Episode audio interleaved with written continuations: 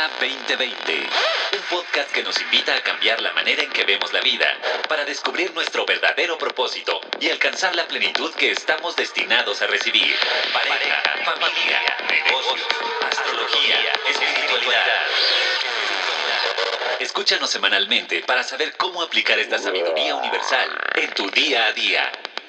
Bienvenido, bienvenida a Cabala 2020. Yo soy Bianca Pescador y en esta ocasión está aquí David Itik. Hola Bianca. Siempre que tenemos estas pláticas es como que siento que pasó mucho tiempo, pero... ¿Verdad feliz que sí? estar. No sé, sí. Yo también siento eso. Pero aquí estoy feliz. Y siempre como que siempre te digo, ah, ya te extrañaba, pero es real. O sea, sí, sí los extraño. Más te vale que sea real. Es ¿eh? real, es real, sí los extraño. Y el tema de hoy va a estar muy bueno. Platicábamos ahorita, antes de empezar a grabar, hay una frase en México que decimos, el que no cae resbala, cae más pronto un hablador que un cojo, como para decir que todos caemos. Y en el mundo espiritual se habla mucho de disfrutar el proceso, pero de repente creo, y quienes estudian Kabbalah no me dejarán mentir, que hay como un estigma en la etiqueta espiritual. Y ayer que estaba con unas amigas, una de ellas decía, me da miedo entrarle al mundo espiritual porque siento que tengo que ser así y asado, me tengo que vestir así y asado, tengo que hablar así y asado, ¿sabes? O sea, como que hay mucho prejuicio. Te encajonan, por decir de una manera, ¿no? Y espiritualmente como que siento que a veces dan ganas de tirar la toalla. Yo decía que era como la ranita René, ¿no? Esta que dice, y decir así nací y así me moriré. Y luego me acuerdo que la caída es normal y se me pasa. Personalmente, este tema nace, o sea, ya estaba en la mesa, pero nace porque se me ocurrió compartir en Facebook, pues una enseñanza. O sea, yo lo tomé como algo que me pasó, que, que me dio una enseñanza de mi egoísmo, en honor a la verdad. Y el tema fue que yo quería ir al cine, compré un boleto y me metí al cine. Y estoy saliendo con una persona, entonces se me hizo fácil como mandarle mi boleto y decirle, ay, pues si quieres caer, cae. Pero yo como que dije, no le voy a comprar el boleto a él y, y pues el cine no va a perder, ¿no? O sea, las palomitas cuestan 200 pesos. O sea, la idea es que él pase sin pagar el ticket. Ajá. Entonces pasó. Y, bueno, ya, este, finalmente la señorita las palomitas se dio cuenta y él le dijo, bueno, ok, voy a pagar, no sé qué, pero nunca le, o sea, no se pudo cobrar porque ya eran las 10 de la noche y ya no había nadie. Y bueno, o sea, un escándalo. Y el tema, o sea, lo que yo quería contar era que yo todo el tiempo me quedé a ver la película, o sea, nunca salí a acompañar a este chavo a pagar el boleto las tres veces, ni luego lo sacaron entre todos los empleados. Ay, no fue horrible, o sea, sí, sí estuvo muy mala onda. Pero el meollo del asunto, David, no era mi egoísmo o mi, o sea, sí mi quererme pasar de lista, pero el tema era, no puede ser que estudies Kabbalah.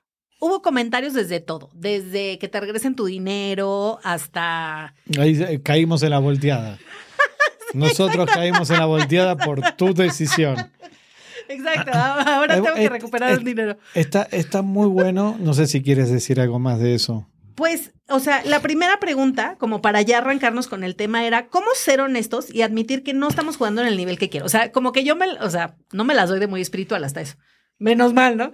Pero uno pensaría, oye, Bianquita lleva 12 años estudiando Kabbalah, conduce un podcast, mira qué coherente la niña. Y no, ¿verdad? Pero uno cae. O sea, Es muy bueno todo lo que está diciendo porque es la vida práctica y cómo vivir siendo un estudiante de Kabbalah. Primero tenemos- me dice, ¿cómo te das cuenta de esa honestidad?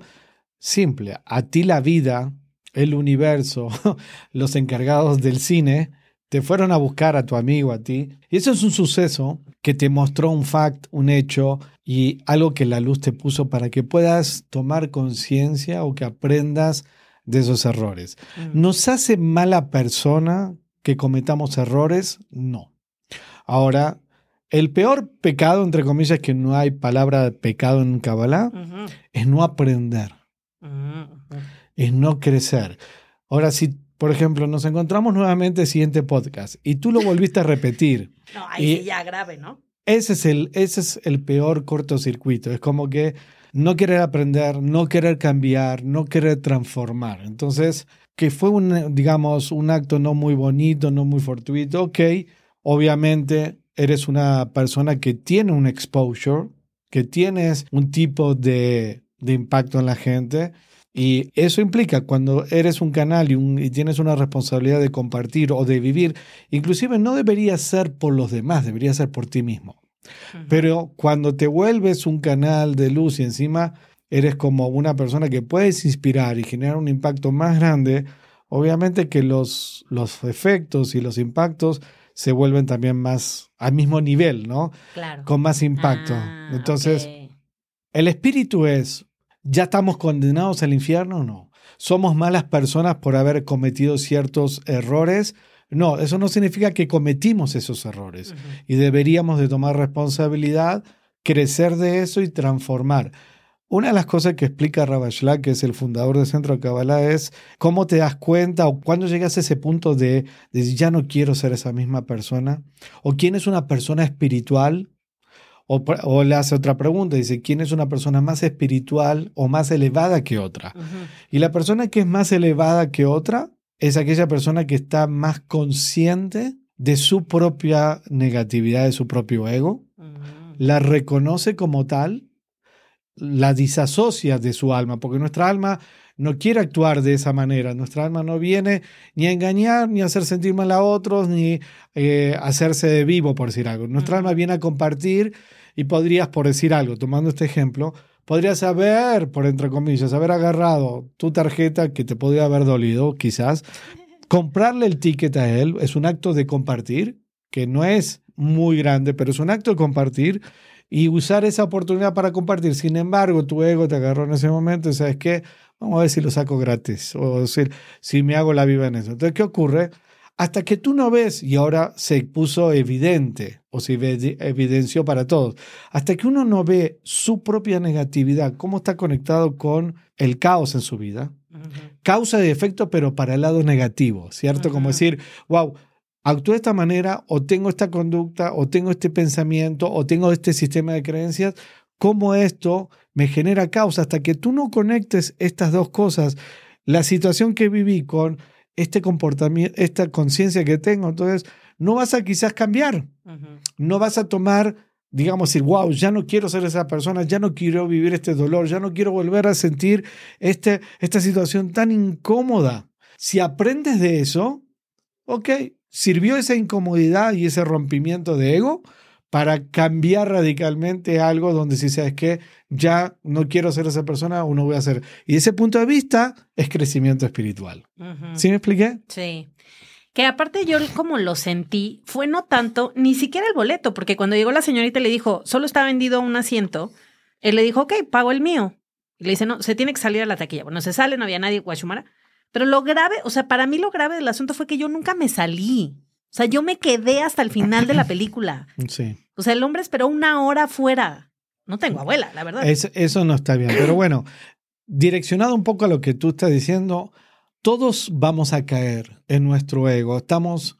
Las caídas espirituales o las caídas con respecto a nuestro ego forman parte de nuestro viaje como almas y de nuestro crecimiento. No va a haber una vida completa sin que caigas espiritualmente. Entonces, de ese punto de vista, ok, hay caídas más dolorosas que otras, Sí. ¿sí? Pero échate porras en el buen sentido, como si sabes que no fue bonito, no actué bien, pero ok, no, eso no me hace no merecedor de, de conectarme con la luz, no me hace no merecedor de ser una buena estudiante de Kabbalah, no me hace ser una persona que no, no me merezco ¿sí? bendiciones en mi vida, sino, ok, cometí un error, ya tenemos muchos años en Kabbalah, eh, Bianca, y sabes muchos conceptos que también, esto es otro aprendizaje, o sea, cuando me contaste esa historia, tiene tantas formas de abordarse el aprendizaje, porque cuando uno dice hacer teshuvah, arrepentimiento y transformación, que lo vemos siempre en el mes de Virgo, antes de Rosh Hashanah, es ver y tomar responsabilidad de nuestros actos negativos, pero todo el propósito no es autoflagelarse, limitarse, sentirte la peor persona, la peor basura, porque Kabbalah no es religión y es espiritualidad y tiene que ver con crecimiento y transformación, tomando responsabilidad de nuestros actos.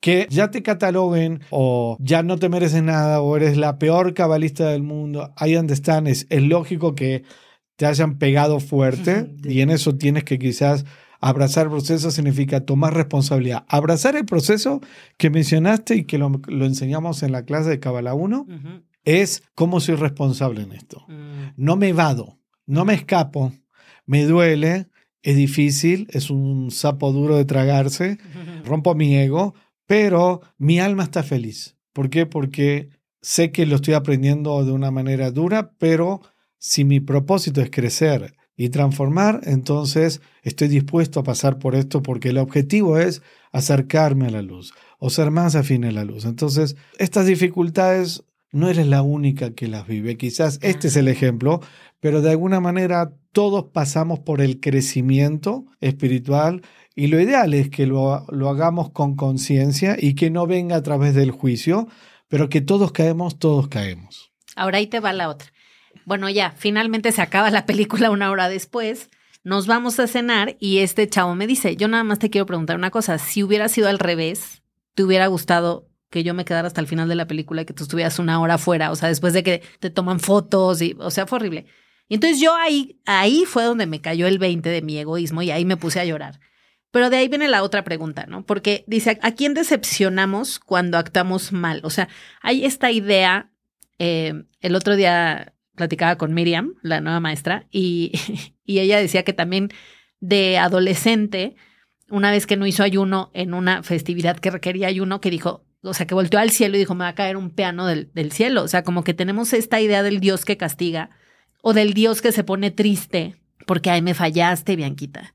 Entonces, ¿qué pasa a nivel, o sea, a quién se decepciona cuando actuamos así? Porque creemos que o sea, sí hay esta creencia, como de que Dios se pone triste. Yo, ahora sé que a Dios le vale gorro. Si me salió, no me vale.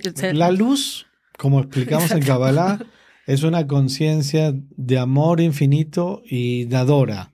No tiene, no tiene expectativas. Expectativa significa deseo recibir. Mm. Porque estoy esperando a ver qué va a ocurrir para mí mismo. La luz es una fuente infinita dadora. Ese concepto es el Dios bajo el contexto de la religión. ¿Sí? De que humanizado. Si, haces humanizado, pero si haces una acción negativa, si haces algo negativo, te entonces te castiga, no vales, no, ya no te mereces. Eso no es así cabalísticamente, sino que en realidad sí uno se decepciona de uno mismo, pero en realidad también es el Satán, es el oponente, porque hay un aspecto masculino y femenino del Satán. Uno te hace caer y el otro te genera culpa. Entonces, por eso en Kabbalah hablamos culpa versus responsabilidad. Porque cuando hacemos algo negativo, primero, eh, si no me equivoco, si ahora me agarro una laguna, pero el aspecto femenino te hace caer y el aspecto masculino te genera la culpa. Es normal que después que haces un cortocircuito, el primero que auto, se autoflagela y se castiga es uno mismo, pero en realidad es el Satán que te hace sentirte no merecedor y culpable por tu cortocircuito. Cuando Kabbalah dice, no, espera, a ver, la caída forma parte de tu trabajo espiritual. Es crecer y transformarte. Entonces, sí tienes que tomar responsabilidad con todo lo que implica eso. Es decir, ok, me duele, escucha mi ego, no actúe de forma proactiva, a tu amigo, Sí, la verdad no tuve, no tuve cara, o sea, me quedé adentro, podía haber salido, me dio miedo porque podía haber estado la prensa, lo que sea. Ok, tomo responsabilidad.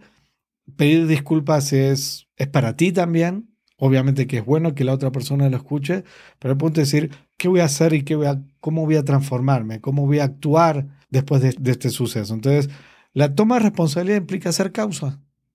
Causa es, soy responsable lo bueno y lo malo. En este caso, si me hago responsable y cambio con esto, ok, quizás el aprendizaje fue duro, pero me acerco a la luz, me transformo, aprendo. Como dije al comienzo, el peor escenario es que no aprendas de eso y que necesites varias situaciones de esa y cada vez peores para que te caigan los 20 y cambies y transformes lo que vienes a trabajar. Ahora sí pasa que uno mete la misma pata una y otra y otra vez. Se llama Tikkun. Ah. ¿Hay un límite de oportunidades en esta vida o...? No, no hay un límite. O sea, puedes... Puedes caer las veces que sea, pero obviamente cada vez duele más. Y ya no quieres, cuando duele tan fuerte, esa, ese suceso repetición. ¿Qué es Tikkun? El, ah. el, el patrón repetitivo de caos que tengo por actuar de forma egoísta reactiva. Si yo caigo una vez, por decir algo, no fuiste sensible con tu amigo, ok, pide disculpas, tal, pero no cambiaste de verdad y vuelves a pasarlo, va a venir un suceso más fuerte y vuelves a pasarlo Ah. hasta que llega un punto que no vas a tolerar ese dolor y esa situación, que eventualmente vas a decir, no, no, yo tengo que cambiar, ya no puedo seguir siendo esa persona o ya no, no tolero esta negatividad dentro de mí, no quiero ser así. Obviamente que eso se tiene que intensificar para despertarte. Mm, ¿Es obligatorio llegar a este punto? No. no. O sea, una corrección o algo que tenemos que cambiar y transformar. Hay personas que pueden tardarse, no sé, 5 años, 10 años en cambiar algo. ¿Es necesario pasar 10 años para cambiar eso? No, quizás en 6 meses lo hiciste. ¿De qué depende? Ajá. De tu conciencia, de cómo tomas responsabilidad, de cómo enfocas tu energía a cambiarte y transformarte después de darte cuenta de lo que tienes que cambiar y transformar. No permitirte seguir actuando de esa manera. Ese esfuerzo, esa restricción, ese cambio en el lugar adecuado, ya no es necesario el resto de las cosas que podrías vivir como efecto y como negatividad. O una película negativa. Ya no es necesario. ¿Por qué? Porque tú asumiste ese cambio verdadero. Claro. ¿Si te cayeron los 20? Ah, sí, sí, sí, estoy, estoy En shock. en shock. Ahora, hablando como de estos seres espirituales que, que somos, pero que intentamos ser con más conciencia, hay esta etiqueta de la espiritualidad, ¿no? Y entonces para mucha gente, ayer fue una reunión y para esta amiga, meditar era ser espiritual. Entonces ella empezó a meditar hace dos años. Pero es como meditadora de closet. O sea, como que no lo comparte, no lo dice a nadie, le dice. O sea, es como suyo de ella su secreto más grande. Y ayer que lo platicó, como que le decíamos, ¿por qué es como tan secreto que medites o qué? Y ella decía, es que me da miedo que me cataloguen como espiritual porque no estoy a la altura de esa etiqueta. Y entonces le decía a otra amiga, yo te admiro mucho, le dice, porque yo te considero a ti una persona espiritual y vi que fuiste al concierto de la bichota. y yo, ay, qué padre. O sea, pero fíjate cómo cada quien, o sea, cada cabeza es un mundo, porque yo jamás o sea, yo quería ir al concierto y no pude. Y entonces cuando vi que mi amiga había ido efectivamente, pues dije, ay, qué padre que consiguió boletos. Y esta amiga no lo vio desde ahí. O sea, esta amiga lo vio desde, desde ella, el, el trauma, por así decir, que tiene. Entonces, em, ¿cómo podemos hacer, pues, para salirnos de este estigma espiritual? Porque creo que quizá, David, ahora que estás dando Cábala 1 en la Roma, que es una colonia muy céntrica. Cábala 12 ahora estoy dando. Ay, Cábala 2. ya estamos avanzados. Un on fire ya. Y que es un grupo grande y todo, pero siento que a veces la gente querría seguir y hay esto, ¿no? Como de, Estás tocando temas muy buenos, porque son cuestiones que la gente se plantea, se plantea profundamente. Primero, ¿qué es ser espiritual? ajá, para empezar. Porque cada uno define que medites no es ser espiritual. Ya te rompí tu sistema de creencias. Sí. Es una práctica espiritual, que es Mm. diferente. Ok. Y esto yo soy muy enfático. Y cuando yo enseño a mis estudiantes o las clases que me toca, es como que voy muy fuerte con este tema, porque habiendo tanta cosa dando vuelta hoy en día, en la media, tanto coach, tanta espiritualidad diferentes caminos, todo obviamente te ayuda a acercarte a la luz, pero yo te voy a definir las cosas como te- las he aprendido en el camino y en los, con los sabios cabalistas. Entonces, ser espiritual no tiene que ver con una práctica que es necesaria. Ser espiritual básicamente es transformación constante. O sea, ¿por qué vas a meditar? Porque quieres conectar más con el Creador, con la luz, quieres conectar más con tu alma y quieres tener la fuerza para después, en tu día a día, después que haces tú 10 minutos, 30 minutos, varias horas de meditación, el propósito de esa meditación es que cuando tú interactúes con otra persona, otro ser humano, te vuelvas más afín a la luz, seas como el creador, que transformes tu juicio, que transformes tu odio sin razón, que transformes tu victimización. Entonces, ser espiritual es la transformación de tus aspectos negativos y que te vuelves más afín al creador. Entonces, tenemos muchas herramientas cabalísticas. Voy a mencionar algunas, ¿no? Sí. Cuando usamos las herramientas, estamos hablando del Zohar o las meditaciones que tenemos con el Anabecoa, los 72 nombres de Dios, son herramientas. Conexión con Shabbat son herramientas. Bianca, conexión con tu maestro es una herramienta.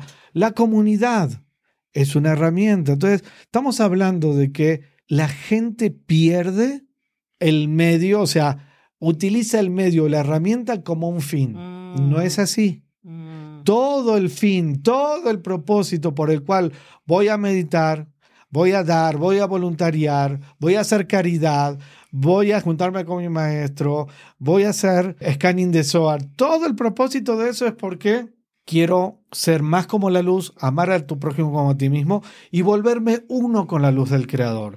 Tener la capacidad de cambiar aquellos aspectos reactivos, negativos, para poder ser más como la luz, para poder llegar a ser mi restricción, mi transformación. Entonces la gente confunde, y esto es muy importante, cabalísticamente hablando. Es como, tú no puedes poner la carroza por delante de los caballos, ¿sí?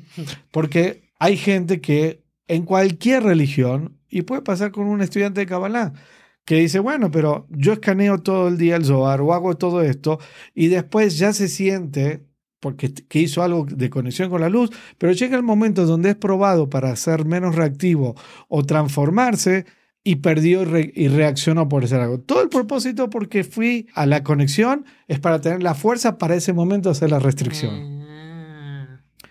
Es, es diferente. Es mucho más poderoso este concepto que te estoy diciendo. Entonces, lo que le pasa a tu amiga, que en realidad está bien. No necesitamos mostrar en Instagram Ajá. que tú eres una persona espiritual con tus prácticas espirituales. Ser espiritual, y esto lo define Rabashlag, el fundador del Centro de Kabbalah, y son todos temas de Kabbalah 2 que enseño, ¿sí? ¿Qué hace que una persona más sea más elevada que otra espiritualmente? Su capacidad de reconocer sus atributos negativos, su ego, y su capacidad de transformarla, desasociarte de la negatividad y transformarte a ser como la luz. Entonces, por ejemplo, tú puedes tener una persona que se ve muy espiritual en las redes sociales o con un atuendo espiritual, Ajá. llámese quien sea, rabino, padre o no sé, imán o lo que sea, pero sin embargo, si por dentro esa persona no es, no refleja lo que su atuendo está o no está trabajando y no reconoce qué tiene que cambiar y transformarse, qué es sus atributos de ego, como te pasó con esto lo del cine, wow, me estoy dando cuenta que tengo este tipo de ego y tengo que cambiar. Eso es ser espiritual, el reconocimiento de tu negatividad y cambiarlo.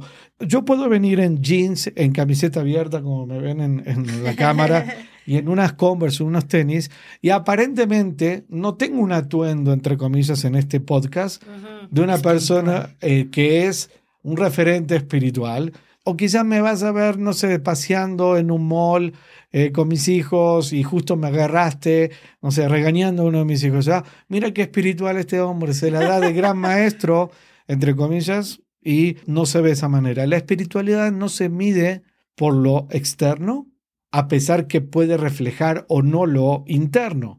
Se mide por lo interno y lo interno tiene que ver cuán consciente estoy de mi negatividad y deseo cambiarla y transformar. Entonces, lo que me está diciendo tu amiga no está nada mal. Ella quiere ponerlo en un lugar privado, es válido. No hay que hacer juicio si lo quiere exponer o si lo hace de una manera privada. Eso no es el punto. El punto es si ella en su práctica está creciendo y dándose cuenta que tiene que cambiar y transformar y hacer más acciones y más prácticas que tienen que ver con compartir o como conectarse con la luz del creador para poder ver lo que tiene que cambiar. Por eso, cabalísticamente, ser espiritual implica transformar, cambiar. Ojo con eso, que soy muy así directo, porque el Satán te puede generar una gran ilusión. Tú puedes estar en la iglesia o en la sinagoga o en el centro de Kabbalah 20 años y estar estancado espiritualmente. Sí. Porque el estancamiento no se mide por, o sea, si estás evolucionado o no, tengo 20 años estudiando Kabbalah, se mide por tu capacidad de transformación. Cuánto estás dispuesta a dejar ir tu ego y elevarte hacia ser más como la luz y dejar ir tu ego que antes estaba ciega y ahora lo puedes ver y te duele, y ok, y lo acepto y lo transformo. Es doloroso para el ego, pero es un placer, pausa que placer, es un placer para el alma porque el alma vino a revelar todo su potencial. Y que es bien bonito cuando se puede ver. O sea, yo, por ejemplo, que vi este acto, pues que no estuvo nada padre, la verdad. O sea, quedarme toda conchuda en mi, en mi asiento viendo la película. O sea, después de verdad hasta lloré porque dije, a ver, me quejo de que no tengo novio, me quejo de que no tengo amigas. Yo no quisiera una amiga como yo. Yo no quisiera una amiga que me están sacando del cine y le vale gorro y se queda a ver su película. Ok, eso está bien para evaluarte, pero ya no te pegues. O sea, no hasta tal punto de ver que no hay luz en ti. O sea, o sea, ni muy, muy, ni tan, tan. sí, es un balance. Por un lado, tienes que ver, obviamente, lo que hiciste mal, lo, lo que hiciste sentir mal a la otra persona, tu falta de sensibilidad con él. Todo eso sí. Al mismo tiempo, todo eso es tu ego, que vienes a transformarlo, pero tú eres tu alma. Ok. no te castigues en el sentido de decir, claro que vienes a, a transformar.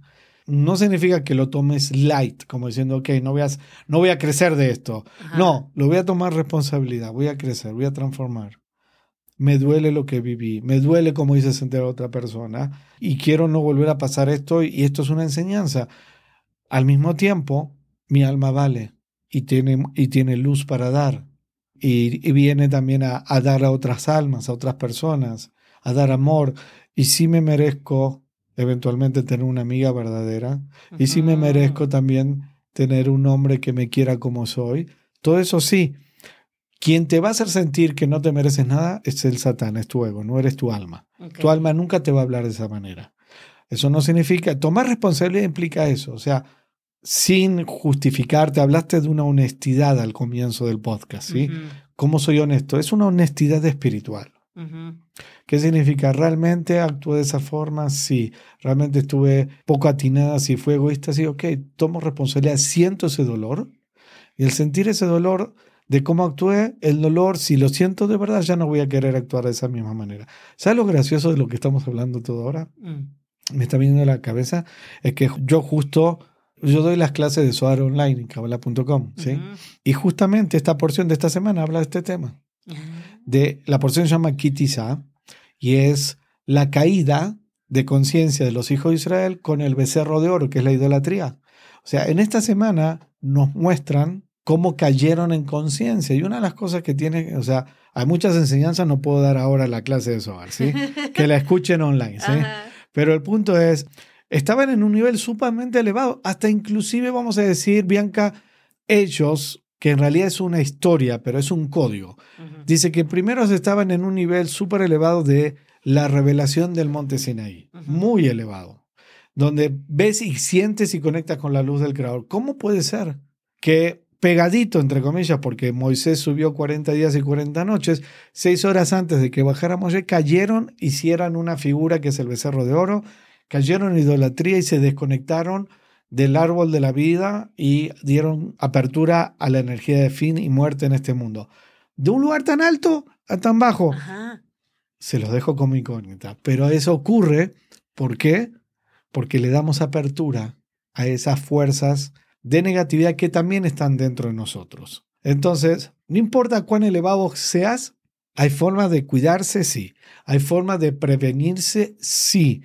Pero implica una práctica de un trabajo espiritual. Claro. En el momento que dejas hacer esa práctica y ese trabajo espiritual, ahí le damos las aperturas a que caigamos en grande. Claro.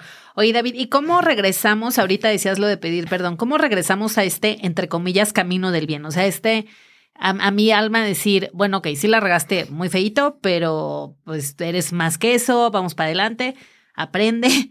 ¿Qué herramientas cabalísticas? Yo ya tomé nota. SOAR, 72 nombres, el maestro. Esas son la las comunidad. herramientas, pero lo principal es tu deseo. Ok.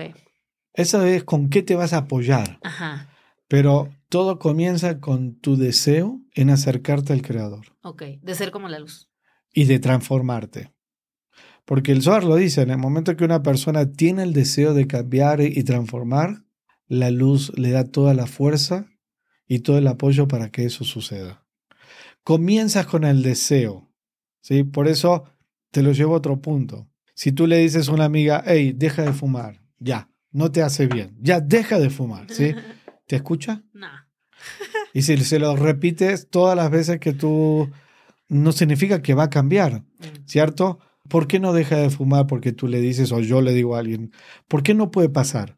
Porque el hecho de que le digamos algo a alguien, eso no va a hacer que esa persona haga el cambio radical. Hasta que esa misma persona tenga el deseo por sí misma, mis palabras pueden generar un impacto, una sensibilidad, puede despertar un deseo de esa persona, pero el cambio lo hace uno, no otros por uno, porque eso sí no sería pan de la vergüenza.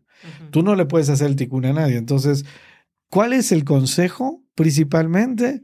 O sea, buscar y tener el deseo, la conciencia del deseo de decir, hey, yo vengo a esta vida a crecer, a cambiar, a transformar.